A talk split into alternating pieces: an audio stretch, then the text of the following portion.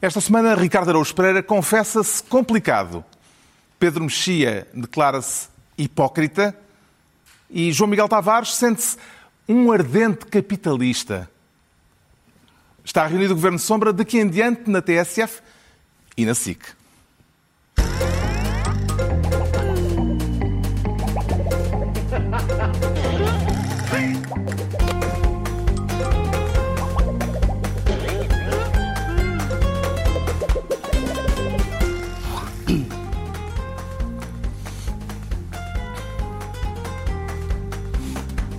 Ora viva, sejam bem-vindos para esta primeira reunião do Governo Sombra nos ecrãs da SIC. Continuamos na TSF, mas mudámos de casa em termos televisivos depois de oito anos na TVI 24, onde fomos felizes. É verdade. É bom que se diga. Exatamente. É verdade, Devíamos é assim, verdade. não- Eu não sei qual é o protocolo em relação a, a dizer bem de outra estação numa estação, mas o certo é que temos que Se houver protocolo, vamos quebrá-lo. Vamos quebrá-lo porque a TVI 24 que nos acolheu tão bem durante este tempo todo merece essa homenagem. Até porque verdade. nem nos despedimos eh, Não, dos já- espectadores, não, por causa do secretismo que estes processos sempre envolvem, não foi possível. Por causa de Mas, vicissitudes. forma, Damos abraços, não é? Um abraço ao. Sérgio Figueiredo ou do Salvador, que nos aturava sempre eh, às noites de E sexta-feira. que agora, Agora- podem folgar e, e passaram esse fardo para Agora estamos na para. SIC. Já SIC. se E bem né? orienta bem em Laveiras, Ricardo Araújo Pereira.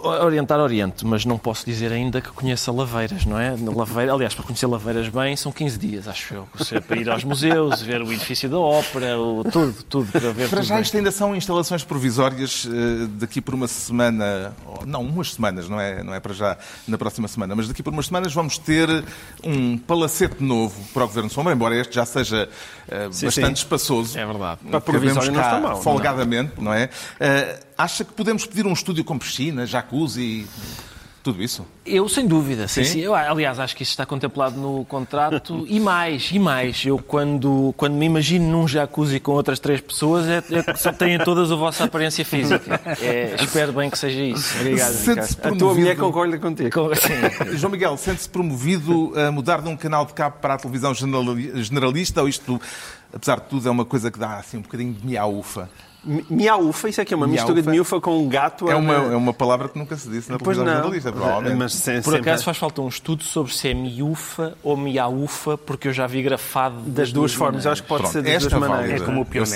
pionés. sei. É como um piano. E com pionés e punese. Punese. Punese, sim, sim. Bom, mas em relação a isto, não, isto aqui é tudo em grande, não é? O canal é grande, o estúdio é grande, a mesa é grande. Nós estamos mais distantes uns dos outros, que até acaba por ser agradável, porque eu Sim, não faço, sim. não faço questão de estar assim tão próximo de vocês. Eu próprio estou um bocadinho maior, por causa do que me aconteceu deste Natal, comi demais. E, e, portanto, e, portanto, esperamos que também seja um grande programa. Tudo em Vai, grande. vai, sem dúvida. Sem dúvida. vai? Aliás, a começares a divulgar informações como essa sobre o teu perímetro abdominal, é tenho a certeza que o público está lá em já casa. agarrámos o espectador. Deixa ouvir, deixa ouvir. Com a luta feroz pelas audiências, que é muito mais intensa na televisão em canal aberto do que, era, do que é no cabo, eh, até onde é que está disposto a ir em termos de desfaçatez, Pedro Mexia? Eu, em geral, não estou disposto a ir a lado nenhum. O nu integral está fora de causa? E o parcial também. Eh, Acho que seria ainda pior do que o, do que o Não, integral. eu acho não que o pode João ser numa Miguel era daquelas capaz de capas do uma coisa dessas. Tu não fazes aquela, sabes, aquela, tipo a, a, a, a deputado, não é? Enquanto lei Dá-te para achar que Dostoiévski. Sim, Não sei, então. sei. Talvez o Ricardo, que já foi capa da Playboy, Ah, bom. eh, possa ser posto a render neste domínio, não? Mas nunca apareceste a mostrar, a mostrar o teu six-pack em lado nenhum. pois Não, não. Aliás, eu- aliás eu fui. É, verdade que fui capa da, Estou a dar ideias. da Playboy, embora estivesse vestido, mas fui capa da Playboy. e eh, eu acho que é a altura de vocês compreenderem que nós, as coelhinhas, não vamos a mal quando somos objetificadas. Eu agradecia que parasses. E o, o João Eu estou, quer dizer, eu- eu estou há anos, anos, a tentar demonstrar a este país que eu sou muito mais do que apenas uma cara bonita. Eu Bom, adoro vamos lá, então. Eu frase. Vamos lá então aos temas da semana, porque temos a obrigação contratual, e vou citar e preciso verbos, tomem atenção, temos a obrigação contratual de assegurar a preparação adequada das tarefas tarefas de análise e comentário das questões da atualidade informativa. Reparou nesta uh, a linha do contrato, Ricardo Araújo Pereira? Isso demasiado embora. Eu não- já. Eu não, Não? reparei porque eu nunca leio os contratos, mas a minha advogada, a doutora Elsa Seara, disse, olha, há aqui problemas. Porque eles dizem que... Eu disse, epá, assim que tem que se decidir, ou é, ou é o Governo Sombra, ou é um programa em que há preparação adequada do... Mas, enfim, vamos- Então vamos lá, isso. Na medida do possível, não, não prometemos mais do que o possível. O João Miguel Tavares propõe-se ser, esta semana, Ministro da Contabilidade Criativa. O que é que tem contra a criatividade? Eu nada, não tenho nada contra a criatividade, aprecio muito. Convém é, é estar no sítio certo. Quero falar da, da criatividade do orçamento eh, e, pelo que percebi, o orçamento que foi aprovado eh, na Generalidade esta sexta-feira eh, e, pelo que percebi, daquela questão da diferença de 600 milhões Coisa pouca, não é? entre a despesa aprovada e a verba que o Governo tenciona gastar. Certo. Eh, Foi uma verba apurada pela UTAU, a Unidade de Apoio Técnico Orçamental. Eh, Que significado político é que atribui a isto? Ah, é, é uma velha habilidade que já anda a ser praticada, eu acho, cada vez de forma mais apurada. O, o PSD e o, o Rui Rio, aliás, já, já anda há vários meses a chamar a isto uma espécie de fraude democrática. E, de facto, quando nós olhamos para o orçamento, é, é, é- é realmente preciso alguma habilidade para, em simultâneo, dizer isto realmente, finalmente há mais dinheiro eh, para vários setores, setores da saúde, vamos apostar mais nisto e naquilo e, portanto, o investimento aumenta aqui 600 milhões de euros. E depois, umas páginas à frente, está-se a dizer que, bom, não, mas pela primeira vez vamos ter superávit, vai ser magníficas estas contas e, portanto, aqueles 600 milhões de euros que a gente dizia ali no início que iam ser fantásticos no investimento, afinal já não estão na parte final porque é preciso que isto dê superávit. E, portanto, o que se passa com o orçamento é, é uma coisa que é Mário Centeno promete chocolates para Portugal na página 50 e quando chega à página 250 Mário Centeno já comeu o chocolate que tinha prometido 200 páginas antes. Disse aí alguns a expressão fraude democrática. Eh, Exato. O assunto, eh, aliás, eh, mereceu um momento eh, hum, picante no Parlamento, com o Ministro das Finanças a responder a um deputado do PSD que levantou a questão. Este orçamento corresponde a uma fraude. Uma fraude política. Num país de Estado de Direito, falar de fraude democrática, não sei se o Sr. Deputado faz ideia o que é que é uma fraude democrática. Se calhar de fraudes faz. Da parte democrática, falo eu. Mário Centeno, uma entrada, pode-se dizer, a pé juntos sobre o deputado do PSD, Eduardo Pacheco. Isto é apenas um simples, uma simples picardia parlamentar ou algo mais do que isso? Eh, Tira daqui alguma ilação, João Miguel Tavares? Eu acho que o Duarte, o Duarte Pacheco levou da panhada porque quem, em, quem, eh, em quem Mário Centeno estava a querer bater era desde logo em Rui Rio, que é que tem, tinha utilizado muitas vezes a expressão fraude democrática. Aqui era apenas fraude política, mas mesmo assim apanhou e apanhou forte. E o que é muito engraçado é ver a evolução de Mário Centeno. Porque Mário Centeno, em 2015, era uma espécie de mosca morta na qual ninguém apostava muito. E agora parece o Rei Leão. Parece o Rei Leão. E se lhe dermos mais três anos, ele, ele, como o Ricardo costuma dizer, daqui a três anos ele está a acariciar gatinhos enquanto planeia tomar conta do mundo. É uma transfiguração de Mário Centeno à medida que vai ficando um homem cada vez mais confiante. Ah, e depois não fica... Enfim, este tipo de linguagem vindo de um socialista, de alguém que faz parte de um governo socialista, a mim acho que parece especialmente desagradável. Acho que não há necessidade. Depois de seis anos de José Sócrates, ainda nunca tinha tido a oportunidade de dizer a palavra José Sócrates na SIC e, portanto, queria assinalar esta estreia. Depois de, de seis anos, eh, não, não, eu não gosto de ver este tom ah, da parte do PS. O que é facto é que o orçamento, o orçamento foi aprovado na generalidade, ainda haverá agora a discussão na especialidade, e com um aspecto inédito. Foi a primeira vez que o PCP se absteve neste tipo de votação. Embora só tenha tido os votos favoráveis do PS, pode dizer-se que é um orçamento aprovado à esquerda? Sim, eu acho, que- acho que é evidentemente um, orçamento aprovado à esquerda e também aprovado por um bocadinho do PSD, não é? Pelos, Sim, pelos os vistos. Estados da Madeira Sim, eh, que se que era, que era uma conta que não tinha acontecido antes das eleições. Nós andámos todos a contar as carochinhas que podiam casar com o João Ratão, António Costa, e na altura nem nos tínhamos lembrado do PSD Madeira, mas também de facto ainda existe o PSD Madeira. Existem tantas possibilidades para António Costa de fazer passar os orçamentos, mas é evidente que a esquerda não se quis demarcar como se podia já ter demarcado. Acho que não é ainda esse o tempo, é mais daqui para a frente. Gostou de ouvir Mário Centeno trazer trazer Fernando Pessoa para o debate orçamental, Pedro Mexia? Ah, hã? Isso é que É pergunta para poeta. Para poeta. Não, Fernando Pessoa tinha sido já. eh, Às vezes as pessoas perguntam para que é que serve um poeta num destes programas de comentário? Oh. Está aqui a resposta, está aqui a resposta. ou em geral. O Fernando Pessoa já tinha sido regimentado pela iniciativa liberal, Fez um grande cartaz tinha feito. com tinha, uma, uma frase. eh, de Fernando re- Pessoa. reivindicando como seu eh, ideólogo, provavelmente, do li- do liberalismo, Pelo menos apoiante. apoiante, da, da- exatamente, do Círculo de Durban, era, um- era um militante do Círculo de Durban. Ah, Agora foi Mário Centeno. Agora foi Mário Centeno. Mário Centeno, já agora, que pediu aos deputados que não fossem pessoanos no momento de votarem o orçamento, porque garantiu Centeno. Fernando Pessoa só há um. Ora, isto é capaz de ser uma afirmação polémica e que vai Polémica. criar alguma confusão entre alunos do ensino Ou secundário. então sofisticada, uma famosa tese sobre unidade e diversidade em Fernando Pessoa. Portanto, é, como, é como a Santíssima Trindade, não é? São três pessoas, mas é um só Deus. Ah, mas o que eu acho que é, é, ah, preocupante, ah, necessitar o, citar o Pessoa em geral é má ideia na política, mas é particularmente preocupante porque o que nós sabemos ah, de Pessoa sobre a política, em particular sobre as finanças, não é simpático. As coisas que ele diz sobre a obsessão orçamental de Salazar, por exemplo, escreveu várias coisas satíricas e sarcásticas em relação, e críticas em relação ao Salazar, hum, eh, que, defini, que num, num- num texto ele define como alguém que soma e não segue, Ah, e eu acho que essa, portanto, a relação das finanças e de Fernando Pessoa não me parece o casamento mais feliz. O ministro Mário Centeno eh, teve depois a oportunidade de explicar melhor a ideia ao pedir aos deputados não votem as medidas de despesa com um heterónimo gastador e as de receita com um heterónimo aforrador. E logo a seguir, outra afirmação sur- surpreendente. Fernando Pessoa, que também era um homem de contas, apreciaria a responsabilidade de manter o orçamento equilibrado.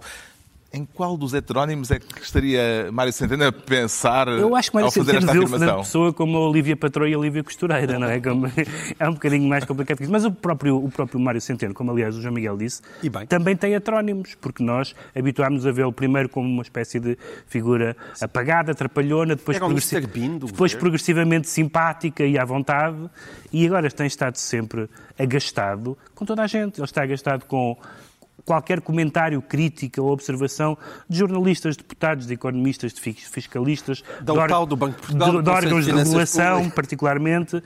E isso é muito. Há quem diga que ele não, não fica muito tempo, mas realmente. eh, Hoje eh, teve os parabéns de António Costa eh, pela aprovação na, na generalidade do Orçamento de Estado. António Costa, que teve uma das declarações da semana ao garantir que o Governo não andava à procura da carochinha para aprovar o Orçamento. Se este não é o orçamento da história da carochinha, que história infantil, Ricardo Araújo Pereira, é que lhe parece que se pode adequar a esta semana de debate orçamental?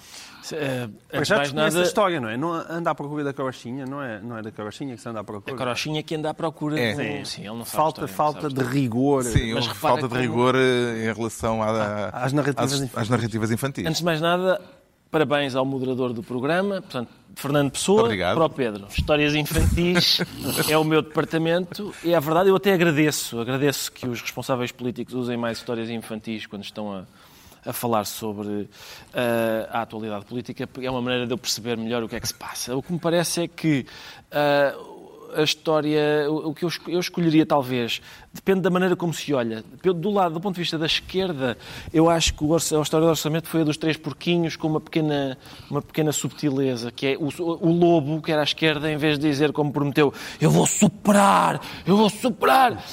Superou na mesma, mas foi mais bufar, foi abster-se a ser. Está bem, pronto, vamos, vamos então deixar passar isto. Não conseguimos nada, vamos deixar passar isto. Do ponto de vista da direita, pareceu-me aquela fábula da, da raposa que vai a passar por baixo de uma videira e diz: "Oh, estas uvas estão verdes, não estou, interessadas não estou interessada nelas, e depois cai uma parra e ela vira-se porque pensa que podem ser uvas. Acho que a direita também olhou para este orçamento dizendo: Ah, este orçamento está verde, mas se pudessem ter sido eles a inventá-lo, eu acho que a direita não desdenharia ter, ter feito este E orçamento. assim se explica o orçamento com histórias infantis. Já lá está. Eu, eu É. também expliquei com chocolates, não seja. É verdade, também houve Não, chocolates não, da parte de João Miguel Tavares. Acho que Entregamos, metaforicamente estivemos muito Estivemos. bem. entregamos ao João Miguel Tavares a pasta de Ministro da Contabilidade Criativa, quanto ao Pedro Mexia, quer ser esta semana Ministro do Clima. Não me hum, diga que quer dar uma de greta. Não, coitada da Greta, deixá-la deixá estar. Salve seja, claro. Exatamente. Mas, não, queria Mas voltar... um- não, o assunto é sério, não é? Eh, É sério, já voltámos a ele, mas nós pensámos que eh, quando houve aquele eh, episódio entre o Presidente da Assembleia da República e o deputado André Ventura, pensámos que Ferro Rodrigues, tal como os restantes 10 milhões de portugueses, devia ter percebido que realmente isto foi disparatado. Dizer que alguém não pode dizer eh, vergonha no Parlamento e depois houve alguém que fez a contabilidade de todos os partidos que já disseram vergonha sem terem sido. Bom, e o... Isto é a propósito porque esta Ferro semana Rodrigues- eh, Ferro Rodrigues deixou uns alertas Exatamente. na abertura do ano judicial a respeito daquilo que considera ser um certo clima antiparlamentar. Clima parlamentar. E falou, e falou da- do, do populismo, do- dos descontentamentos inorgâni- inorgânicos, do justicialismo, tudo isso. Já conhecemos essa. E, e são tudo problemas reais. Mas, depois diz. Ah, e as pessoas às vezes não percebem ah, as questões proced- procedimentais, a pedagogia democrática, dizendo, portanto, que ele, o que, aliás já o tinha dito, que ele se sente na obrigação de, perante o intruso, porque é, porque é sobre o Chega que, que este discurso faz sentido, ahm, perante o intruso chega no Parlamento, Ferro Rodrigues tem que ser uma espécie de eh, tutela daquele aluno inesperado que apareceu naquela turma. Ora, André Ventura, por mais que não possa, se possa não gostar das opiniões e do estilo, como é o meu caso, ah, é um deputado que foi eleito como, como os outros e desde que cumpra os, os procedimentos tem direito a, a dizer os disparates que quiser. Aquilo que disse o Rui Rio, que considera exagerado eh, considerar eh, André Ventura um deputado de extrema-direita. Eu acho que é uma, é uma direita musculada, certamente, uma direita com uma pulsão eh, justicialista, com certeza. Uh, em alguns casos, muito perto de um discurso xenófobo, se não mesmo discurso xenófobo. Esta ideia de agora ser extrema-direita, fascismo, tem um interesse mais relativo do que observar os factos, que é, é um partido que claramente identifica problemas que não são os grandes problemas da sociedade portuguesa. Eh, Isso parece-me evidente. Agora, é um deputado como os outros. E quando o Ferro Rodrigues diz, bem, o Parlamento é o, é o órgão mais escrutinado, eh, mas devia, ele devia também pensar que, ao ser o mais escrutinado, é também um dos mais impopulares. E algumas das razões pelas quais o Parlamento é é impopular, eu digo isto à vontade porque sou um, um parlamentarista convicto, é- é- não foi por causa de coisas que o Chega fez, foi por causa de presenças falsas, foi por causa de, de- de deputados paraquedistas, de substituições inesperadas, de, por, por razões partidárias e não do, do voto. Mas vê ou não um clima antiparlamentar a, a gerar-se? Não mais do que no, não mais do que no, quer dizer, se, se a maneira como o clima parlamentar se exprime é eleger deputados com esse clima antiparlamentar, acho que podemos bem. E não, não parece que a democracia parlamentar esteja em risco com o Chega. E, portanto, desde que cumpra as regras, desde que cumpra as regras, eh, acho que o, excesso de zelo é, só alimenta aquele discurso depois de vitimização, etc. E eu achava que tínhamos todos ido para Natal e fim de ano percebendo essa lição, mas Ferro Rodrigues recusa-se a retirar essa conclusão, eh, o que eu acho pena. Alguma vez se inquietou Ricardo Araújo Pereira perante a hipótese de, ao fazer pouco de titulares de cargos públicos, poder estar, como diz Ferro Rodrigues, ao serviço daqueles que apostam no imediatismo do estado espetáculo e do decisionismo de circunstância? Não, são, é uma acusação comum, mas eu acho que é feita por pessoas que perderam... Decisionismo de circunstância nunca tinha ouvido. O É, é decisionismo, está bem, certo. O decisionismo de circunstância concedo que talvez seja uma, uma originalidade. Ele esteve a esforçar-se lá em casa e tu agora de Mas- repente, sim, é quiseste verdade, banalizar é verdade. uma Não, E o. Não, não. o imediatismo do estado de espetáculo? Certo, tudo bem, mas eu- o, que eu, o que eu acho que não é inédito é a acusação de que, por exemplo, aquilo que eu faço contribui para, digamos, eh, eh, dar uma eh, vantagem às tais pessoas eh, que, que apostam no imediatismo do estado de espetáculo e E a prova disso é que em circunstância. 2015 andaste a fazer campanha pelo LIVRE e o LIVRE não elegeu nenhum deputado, Zero. enquanto em 2009 não tiveste nada a ver com o LIVRE e 19. o LIVRE, em 2019, 2019. e o LIVRE elegeu um deputado.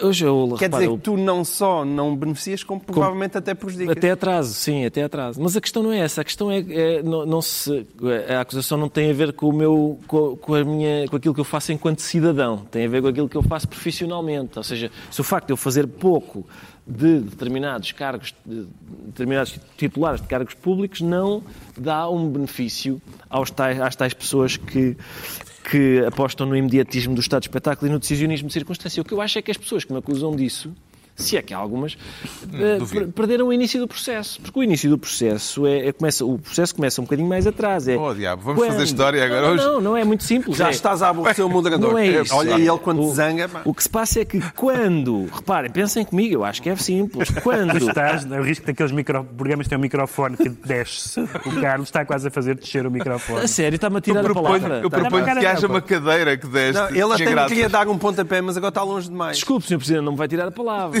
Eu vou-lhe dizer quando é que começa o processo. O processo começa mais atrás, que é quando os titulares de cargos públicos tomam as atitudes das quais eu faço pouco, é que estão eles sim a beneficiar, pois claro, a Tá beneficiar certo, doutor, tá, aqueles bem, que, os bem. titulares de cargos públicos e tal. Aliás, é muita- muitas vezes as pessoas até dizem, se, até perguntam se a comédia não será um mecanismo que desacraliza o poder. Sim, é. O que é excelente. Nós, há, há uns regimes nos quais o poder é sacralizado. No nosso, não. Por exemplo, eu lembro-me de. É um sinal de saúde, acho eu. Eu lembro-me de uma vez, nunca mais me esqueço de, uma, ter lido uma, ah, uma, uma. Como é que se chama? Uma coisa da censura sobre um, um jornal que tinha sido visado pela censura e uma das observações do censor era esta fotografia do senhor Presidente do Conselho não, porque ele está um bocadinho descomposto. Na democracia, nós achamos Ah. que a democracia é suficientemente robusta Para ver é o Sr. Presidente suficientemente- descomposto. Para ver o senhor Presidente descomposto e para haver pessoas como eu que fazem pouco do facto de ele E estar o senhor descomposto. Primeiro-Ministro descomposto também. O Exatamente. Presidente, o Primeiro-Ministro, etc, Qualquer etc. Os ministros. Deputado, Ora, fechados? Ainda no campo das atitudes de suspeição sobre a política, digamos assim, tivemos esta semana o juiz Carlos Alex- Alexandre a insistir que quer ouvir o Primeiro-Ministro presencialmente e não por escrito, como determinou o Conselho de Estado, eh, a propósito do caso de Tancos. Vê isto como um ato de coragem do juiz ou como um ato de teimosia, João Miguel Tavares? Só o facto de serem essas as duas as alternativas já é suficientemente significativo. Não quer desmerecer essas duas alternativas que te ocorreram. Aliás, porque não te ocorreram só a ti, ocorreu à maior parte da população portuguesa. E eu acho que isso é que é uma pena. É pena. Porque ninguém se coloca a seguinte hipótese. Foi teimosia, foi coragem, ou terá sido simplesmente o juiz que achou que a melhor maneira de ouvir uma testemunha em tribunal é ela abrir e fechar a boca ao lado dele. Porque é assim, eu, eu já fui testemunha em tribunal. E foi assim que eu fui testemunhar. Possivelmente este senhor já foi testemunha em tribunal, aquele senhor ali também. E não sei se algum deles, por hábito, costuma mandar cartas. Não é a maneira mais eficaz de uma Conselho de testemunha Estado já se testemunhar. pronunciou sobre isto. Porque é esse o hábito, é esse o hábito da tradição portuguesa. Que, aliás, aqui neste mesmo canal, o Francisco Louçon chamou-lhe chamou jurisprudência. Não é jurisprudência nenhuma, que eu saiba, o Conselho de Estado não é ainda nenhum órgão de soberania. De, de- de- de soberania. Não, não é nenhum órgão que, que emita sentenças, não faz parte ah, do- da, da- da justiça portuguesa. Embora não seja um hábito absurdo. Nós estamos na SIC Não há se 5 trata de minutos e ser- tu já estás a arranjar uma, uma Com- briga com, com- já com estou- o Francisco. Louçã. Independentemente do caso é concreto. Não estou a falar do caso concreto, mas, mas não é um hábito absurdo. Não, não estou. Quer dizer, tu és um homem mais institucional do que eu. Eu, de um modo geral, é gosto, gosto de ver que Isso os é primeiros ministros sejam tratados como qualquer cidadão e se eles são testemunha de um processo, acho que aquilo que devia ser o mais lógico é ele testemunhar como qualquer pessoa vai. Quando o caso ainda por cima é tancos, torna-se ainda, evidentemente. Por isso é que eu não estava a falar do caso. Acho que o caso é Quando o caso é grave. tancos, isso é, é- é evidentemente que é Vamos essa ver a melhor como- forma de Como isto testemunhar. evolui. não é? Para já fica este pedido eh, do juiz Carlos Alexandre. O Pedro Mexia fica então ministro do Clima, no caso o clima antiparlamentar. É a altura agora do Ricardo Araújo Pereira se tornar ministro da obscenidade. O que é que lhe parece que devia ser banido para fora de cena, Ricardo Araújo Bravo, é exatamente isso que significa Obsceno. obsceno, é que, vai, Fora de é cena. fica fora de, fora de cena. E a- o- a- Quero falar das reações às notícias eh, Sim, sobre é. dois jovens assassinados. Já agora, eh, a explicação assim simplista. Um negro assassinado em Bragança que terá sido morto, eh, ainda está em averiguação, por brancos, e um branco eh, morto por negros no Campo Grande, em Lisboa. O que é que detectou na forma como estas notícias trágicas foram comentadas esta semana? Bom, só o facto de elas serem descritas assim, quer dizer, enfim, mas, eh, mas uh, o, o, que me pareceu preocupante, quer dizer, o caso, o caso é uh, grotesco, acho eu, quer dizer, lamentamos todos que isto tenha acontecido, não é? São dois miúdos, dois miúdos, um em Lisboa, outro em Bragança, uh, no espaço de, de, dias, acho eu. Foram ambos os casos são... no final do ano passado. Sim, exatamente, são, mas são, são mortos. a questão é, assim, o caso a, a retirarmos alguma coisa do caso, coisa que eu já teria algum poder em fazer, tendo em conta de que é, aquilo de que se trata, eu acho que aquilo que havia a retirar era o seguinte: é, as vítimas não têm cor, eh, os criminosos também não. Ou seja, parece, o caso parece gritar igualdade em todo lado, porque de facto eh, é, é, óbvio que os criminosos podem ter qualquer cor, as vítimas podem ter qualquer cor. Há uma coisa, uma coisa que é igual, e é, é, é que torna isto obsceno, que é a dor das famílias, da família dos dois miúdos, é igualzinha.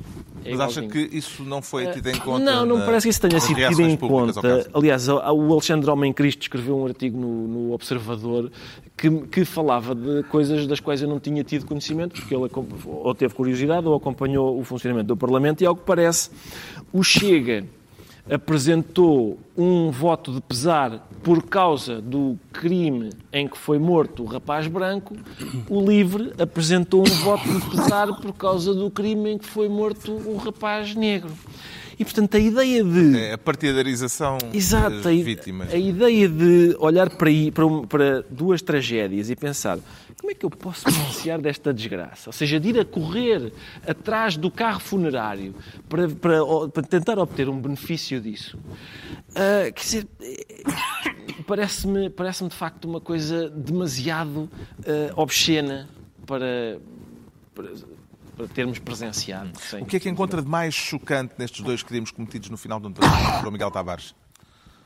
O que é mais chocante foi aquilo que o Ricardo disse. O que é mais chocante é a morte de dois jovens inocentes que não mereciam certamente ter acabado com a sua vida assim. É, transformar isso, num, mais uma vez, num daqueles espetáculos de quem é que foi assassinado por piores razões, não é? Ou, ou, se algum deles foi assassinado por racismo ou não racismo. O, o caso de Bragança, de, das reportagens que eu vi de gente que foi ao local, não simplesmente que ficou uh, em Lisboa a mandar bocas, mas que foi ao local ouvir as pessoas, um, aparentemente, e, e eu, eu, até por razões de proximidade, eu conheço bem uh, uh, Bragança e os estudantes de Bragança e os estudantes cabo-verdianos de Bragança, e, ali, e, e, hoje em dia existem 1.300 estudantes na, na, no, no Politécnico de Bragança, estudantes uh, cabo-verdianos, e existem pessoas que são líderes da comunidade lá e que são figuras muito importantes da, um, da, da comunidade cabo-verdiana lá e que olharam para este caso e dizem que aparentemente não será um caso de de, de, racismo. E, portanto, se eles dizem isso, eh, quem sou eu para estar a duvidar, não é? E Também não adianta nada estar a extremar o caso. Também vê simetria nestes dois, nestes dois tipos de reações, Pedro Mexia. Pedro Mexia está com, Desculpa. está com uma, com uma eu, constipação. Eu, é. É possível que Pedro Mexia tenha vindo estragado para, para a SIC. Sim, eu acho e, será que... e se ele veio estragado é para a SIC... Será que a SIC vai devolver o produto? Eu, assim, eu, eu proponho que Daniel Oliveira contacte Jorge Mendes, devolva... Não passei os testes físicos... Devolva, devolva Pedro Mexia é pelo mesmo preço que foi comprado, mas com um contrato por objetivo. Estás claramente ainda dentro do período de experiência, tá, é? pode tá. ser devolvido não e vem... passou nos testes físicos, ele está quase a falecer em direto. E vem outro poeta, vem outro poeta, há vários... Por outro lado, se ele falecer em direto, acho que isto é ótimo para as audiências. Por acaso isso é, é, é isso. Antes que faleça, só Estás a falecer em direto? Primeiro. Okay. A, a deputada Joacine disse que é de lamentar, e eu concordo com o que ela disse, uma vida interrompida pela violência e pelo ódio, seja ele racial ou outro. Eu acho que esta frase é uma frase boa, mas não foi isso que nós vimos, quer à esquerda, quer à direita, ou à direita musculada, que foi valorizar mais um crime ou outro, valorizar a gravidade de um crime ou outro de acordo com a cor da pele, quer dos criminosos, quer das vítimas. Uh, uh, sobretudo quando nós, pelas informações que temos, é muito provável que num caso tenha sido um crime por razões fúteis e, noutros casos, um crime por razão de roubo. Uhum. E, portanto, uh, a ideia de imediatamente ter uma conclusão política, uma conclusão racial antes dos factos, mesmo, como, mesmo nos casos, como no caso de Bragança, em que as próprias autoridades e a universidade e os colegas duvidam que tenha sido um crime de origem racial. Isso é que me parece um salto político que não ajuda a esclarecer e, e, e torna extrema a reação a casos que são, desde, desde logo, casos trágicos de criminalidade. Sim, e acentua clivagens. Sem prejuízo de nós vermos a saber que houve intenções, uhum. que houve uma, um contexto racista, Exato. o que é mais grave. Exatamente. Sem dúvida nenhuma. Mas até, até o saber. Pá, pá, agora não o Ricardo Araújo Pereira... deixar o tossir em paz mais um. Sim, é, é tossir, pronto. quando, quando, nós precisamos de tossir, o que é que fazemos? Nada. Tossimos. Eu acho que faz falta mais tosse na televisão, na televisão portuguesa. O Ricardo Araújo Pereira fica assim, então, Ministro da Obscenidade. Estão entregues as pastas ministeriais por esta semana. Na estreia do Governo Sombra na SIC, vai ser sempre aqui daqui em diante, depois da meia-noite, de sexta para sábado. Agora é a vez do Ricardo Araújo Pereira, ainda o Ricardo Araújo Pereira, também um tema dele, agora sentindo-se complicado. Há alguma coisa que esteja complicar-lhe com os nervos, Ricardo Araújo Pereira? Ah, bom, há, antes de mais nada, há, já há a tosse do Pedro Mexia, que está a incomodar-nos a todos e já agora quero sossegar os nossos telespectadores que para a semana o Pedro Mexia, em princípio, já não virá a tossir, venhou a espirrar. Nós vamos, eh, combinamos, vamos, vamos fazer um carrossel eu posso, de... Eu, eu posso fungar, assim... Podes fungar, para, não, mas na semana a seguir, okay. não passa, é para a semana já, já caiu. Não, não pode Sim. ser tudo ao mesmo tempo, okay. não, não, é a razão, o que me está a complicar os nervos é, e eu acho que complicar toda a gente, é, é o facto de uh, o, a, a, questão do Médio Oriente. Anda alarmado com aquilo que está a passar no Médio alarma, Oriente. Alarma um bocadinho. Eu escrevi sobre isso em sede própria. Portanto, os Estados Unidos, uh, os Estados Unidos uh, rebentaram com um senhor iraniano no Iraque. Não. Uh, num senhor iraniano no Iraque. No Iraque, certo, é isto certo, mesmo. É isto mesmo. O general Soleimani. Ia, ia corrigir-me como se eu não soubesse tudo sobre o Médio Oriente. Uh, exatamente. O Parece general... que o senhor ficou de tal forma que só o reconheceram pelo anel. Exatamente. Tiveram lá, tiveram lá fazer o puzzle e, e, e, e lá conseguiram identificá-lo. Mas a questão é, eu escrevi sobre isso em sede própria esta semana, que é, para, começa a ser um fenómeno meteorológico. Já tinha acontecido com o Clinton, uh, há um impeachment nos Estados Unidos, rebenta uma coisa no Iraque. Eu imagino que os, os iraquianos tenham a televisão sempre ligada na CNN e quando há notícias de impeachment digam ah, Ahmed, vai para casa porque vai arrebentar alguma coisa aí, certeza.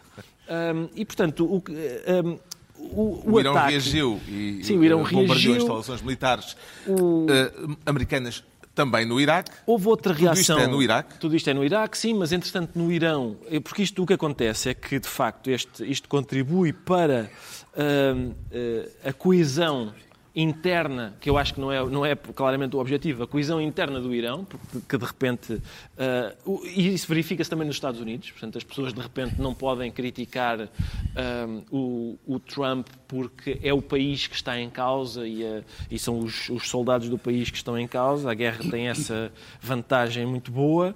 E, e, e portanto, no Irão, as pessoas. Se, se havia opositores ao regime dos ayatollahs, em princípio agora vão ficar calados durante um bom bocado. O que se viu foi uma ponte cheia de gente uh, no, no, nas cerimónias fúnebres do, do general morto. Parecia a ponte Vasco da Gama no dia do piquenique. De tal forma que houve com, exato, dezenas houve de mortos. dezenas de mortos. Houve as pessoas, os iranianos com uma mobilização que nós cá só temos pela feijoada.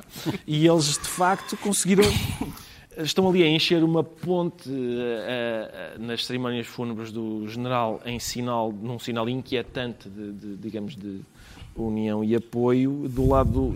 Eu creio que uh, o problema do Médio Oriente é a gente é como aquelas séries em que a gente perde um episódio e já não percebe nada. É muito fácil, é muito fácil a gente olhar e dizer assim, então, este grande estadista não era terrorista, era há dois anos. Agora, agora é dos nossos. Este é, portanto, é muito difícil saber se estamos na fase em que os Estados Unidos armam os ayatollahs ou desarmam os ayatollahs. É, muito, é difícil ir acompanhando e a TV Guia não faz nada, porque dava-me jeito ir lendo uns resumos. Que papel poderá ter tido em tudo isto o facto de estarmos em ano eleitoral de presidenciais americanas, João Miguel Tavares? Ah, quer dizer, pode ter sido por causa disso, eu, eu não, não duvido. Um, o que eu acho é que se isto ficar por aqui, que é uma coisa, nós às vezes estamos, estamos tão habituados uh, um, a, a, a montarmos-nos em cima de um discurso permanentemente anti-Trump, uh, que eu aprecio bastante, eu, como qualquer pessoa mais ou menos civilizada. Discurso, não, não, não, aprecio bastante o discurso anti-Trump, porque acho que Eh, Qualquer um de nós gostaria de ver outra pessoa à frente da presidência dos Estados Unidos. Mas temos de ter cuidado com, às vezes, com estas espécies de rotina do diz mal. Porque, ah, se isto ficar por aqui, pode ter sido, de facto, uma vitória para o Trump. Porque ele eliminou ah, um general com um currículo problemático, digamos assim, deu uma prova de força e aquilo que foi a resposta do Irão foi atirou 22 mísseis para as alfaces, ah, para umas alfaces iraquianas, foi o que aconteceu no- Dizendo que era uma resposta proporcional. uma proporcional. Um não acertou bem nas alfaces, acertou nos desgraçados que iam, que iam num avião ucraniano. Não, mas é isso. Mas eu estou falando do Irão, não é? Mandou-os para E depois organizou um grande funeral ah, para aquela figura, nos quais 50 iranianos morreram esmagados. E depois, cerejinha em cima do bolo, aparentemente pode ter disparado um míssil que abateu mais 176 pessoas que iam num avião. E isto foi o que o Irão fez. É-me difícil olhar para isto e achar que neste embate quem ficou a perder foi Donald Trump. Acho que não foi. Viu o assassinato do general Soleimani como um ato de guerra por parte dos Estados Unidos, Pedro Mexia, como um ato- uma ação de represália, eh, que é a narrativa eh, da Casa Branca em relação a esta ação É uma militar? ação de represália, evidentemente, mas neste momento Inserida estamos... na guerra do terrori- contra o terrorismo? Sim, inserida na guerra contra o terrorismo, muito bem, mas estamos a falar aqui, ao contrário, por exemplo, da, da morte de Bin Laden, Exato. estamos a falar de alguém que fazia parte de uma estrutura estatal, que era considerada, digamos, a segunda figura, certamente em termos também de popularidade, como se viu no funeral, eh, e também na estratégia do Irão para toda aquela zona do mundo, não é? Muito envolvida em todos os países onde o Irão pode exercer influência. Há uma, há uma história que eu li no- nos jornais, é? nestas últimas semanas, que foi, a certa altura, eh, eh, Israel eh, queria matar lá um determinada, uma determinada figura, certamente encantadora, eh, e quando o descobriram, perceberam que ele estava, estava numa determinada rua ao lado do general Soleimani. E eles disseram, se calhar não, não vamos, porque senão morrem os dois e é uma chatice. Portanto, quando Israel hesita eh, para matar um inimigo pelas repercussões que isso pode ter, mostra, mostra bem como, se calhar, eh, eh, Como é sensível como aquela, é sensível e aquela como, a- questão. como a lógica da escalada é, é- é problemática. Mas Trump não tem, nós não, tem, não temos noção de que ele tenha uma estratégia para o Médio Oriente. E sabemos, isso sabemos das eleições em que ele foi eleito, e provavelmente das próximas, a não ser que mude completamente o seu programa eleitoral, que o eleitorado de Trump é ou tornou-se mais iso- iso- isolacionista que outra coisa. Mas, E, portanto, curiosamente, a ideia dos Estados Unidos era retirarem do Médio Oriente e agora tiveram até de mandar para Justamente, mais e não- e não lá. sei- e e não- houve, aliás, aquela confusão com o- a notícia de que iriam retirar e depois, afinal, tinha sido engano. Havia a carta, mas eh, foi publicada por engano. E não, não esperando coerência no pensamento de Donald Trump, mas de facto eh, é muito diferente para algum eleitorado, mesmo eleitorado, digamos, conservador ou à direita, essa ideia de deixar as guerras que eh, não interessam diretamente à América, há todo um discurso, ou pelo contrário, agora falar outra vez de mais tropas no terreno. E isso vai ser interessante até do ponto de vista, é do ponto de vista evolui. interno das eleições. Está esclarecido porque é que o Ricardo Araújo Pereira diz sentir-se complicado. Quanto ao João Miguel Tavares, sente-se um ardente capitalista. E a que é que se deve esse seu ardor, João Miguel Tavares? Deve-se às redes sociais e a uma maravilhosa frase que o Bloco de Esquerda deixou. É um tweet, do, tweet. do Bloco de Esquerda, um meme, eh, também como agora se diz, eh, que dizia qualquer Dizia que, como... eh, a, propósito, tinha uma, uma, a vê-lo, uma foto da Austrália, dos incêndios na Austrália, aliás, uma foto falsa, no sentido em que era uma foto que fazia uma montagem, sim, dos incêndios, mas eh, durante vários, durante vários dias e que depois era ampliada. Ah, e depois, por cima dessa foto, tinha uma frase maravilhosa que é não é fogo, é capitalismo. E esse não é fogo, é capitalismo. Eu fiquei muito satisfeito de ver ali, sobretudo porque me sinto vingado ah, na minha na minha tentativa de mostrar porque é que a Greta Thunberg às vezes não é um fenómeno tão simples como parece. Eu já escrevi alguns textos mais ou menos violentos sobre a menina que, em relação ao qual eu não tenho nada e acho até bonito que uma adolescente se aplique daquela maneira pelo bem do ambiente e da terra, mas existem, existem aproveitamentos políticos que são muito claros desta, desta febre E ambientalista. pareceu-lhe que era o caso deste tweet Quer do dizer, não- Bloco de Esquerda. Não me pareceu, parece-me bastante evidente. Parece-me bastante tweet evidente de- juntar os incêndios, juntar os incêndios ali, fazer uma ligação entre isso e o capitalismo é uma coisa que é de tal forma absurda e ofensiva que mostra que temos que rapidamente traçar uma linha entre aquilo que é uma genuína preocupação ambientalista e aquilo que é o aproveitamento para o velho fim marxista de combate a uma sociedade de mercado que é aquela em que vivemos. O tweet do Bloco teve resposta por parte do eurodeputado Nuno Melo, do CDS. Achou a resposta de Nuno Melo à altura do tweet do Bloco, Pedro Mexia? a essa grande altura em que estava a fasquia. Não, é um, são, são, é, é tweet contra tweet. Não, não, não, não valoriza esse, esse tipo de, de retórica. O que, eu- o que eu acho é que é muito interessante porque eh, muitas pessoas eh, utilizaram e abusivamente, acho eu, falámos disso na altura, por exemplo, em Portugal houve incêndios. Toda a gente está lembrado que houve incêndios e que morreram pessoas. E houve pessoas à direita de uma forma ab- absolutamente abusiva, até tendo em conta o historial das- dos incêndios em Portugal, disseram, ah, pois, o PS, não sei o que mais. E houve pessoas que lembraram uma série de coisas. Uma outra coisa podia ter origem política, na gestão do- do- do- dos bombeiros e tudo isso, mas havia outros fatores que não vêm de agora e que são antigos. E, portanto, as pessoas vieram dizer, e bem, não vamos politizar os incêndios, vamos tentar resolvê-los. A ideia de que eh, o que acontece no capitalismo, tudo o que acontece no capitalismo, incluindo catástrofes, é culpa do, do- do- É como dizer, se há um terremoto na União Soviética, a culpa é do socialismo real. Não, não é. Evidentemente que aqui há fatores concretos eh, que dão asa aos incêndios e que se podem discutir um a um. Mas parece-me tão tão pobre dizer que o que acontece em casos, em tragédias como esta, é apenas o resultado direto do regime político ou económico em que se vive, que, que me parece que as, as próprias pessoas que desincentivaram isso há uns anos, nos casos, no caso português, podiam fazer o mesmo agora. Vê futuro nesta comunicação política por intermédio de memes, Ricardo Espero que sim, Pereira? Ricardo. Espero que sim. Eu, eu ia lembrar, como o Pedro lembrou, que também já tinha, que também se tinham atribuído responsabilidades ideológicas aos nossos incêndios cá, mas não tinha, como não trouxe um meme, eh, não- ainda bem que o Pedro eh, lembrou oralmente, aquela maneira antiga como se falavam, como a gente, como a gente falava, mas eu creio, é este, isto um, portanto, um, um tweet que é um meme e depois o Nuno Melo responde com um outro tweet que é outro meme. Eu acho que o debate político em Portugal precisa da profundidade do meme. A- Mas olha que é um meme muito significativo. Vou gostar muito, vou gostar é. muito de assistir a esta. Eu acho que o Anti-During tem, tem páginas a mais, quando o Engels podia ter perfeitamente ter feito apenas um meme. Vamos para os decretos. O Pedro Mexia decreta acalmar os ânimos.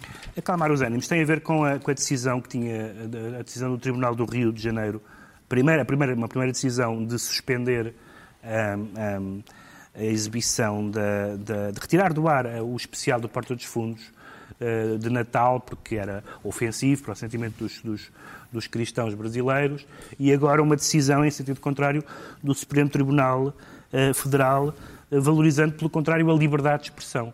E eh, parece-me muito importante eh, dizer que, nesta altura, voltar a dizer, é, é um bocadinho uma lenga-lenga do programa, mas é uma lenga-lenga que nós, de que nós gostamos, que é a liberdade de expressão é mais importante do que o direito de qualquer comunidade a não ser, a não ser ofendida. Bravo. Seja a comunidade religiosa, seja numa comunidade sexual, seja o que for. As pessoas têm que viver em sociedades, têm que se habituar a viver em sociedades onde ouvem coisas que as ofende. Exato. E que devem res- responder, não proibindo, mas aquela coisa, criticando, eh, Aguenta. desmascar- e aguentar. Aguentar é, é bem. O João Miguel Tavares decreta laranja amarga. Sim, porque este fim de semana são as eleições no, no, no PSD e eu acho que, embora elas pareçam estar reunidas, hum, elas balançam entre dois candidatos mais ou menos cinzentos, tipo Rio e Montenegro, e depois um candidato que é ser mais irreverente e colorido, como o Miguel Pinto Luz, mas que depois, nesta parte final da campanha, decide, lançar um vídeo completamente absurdo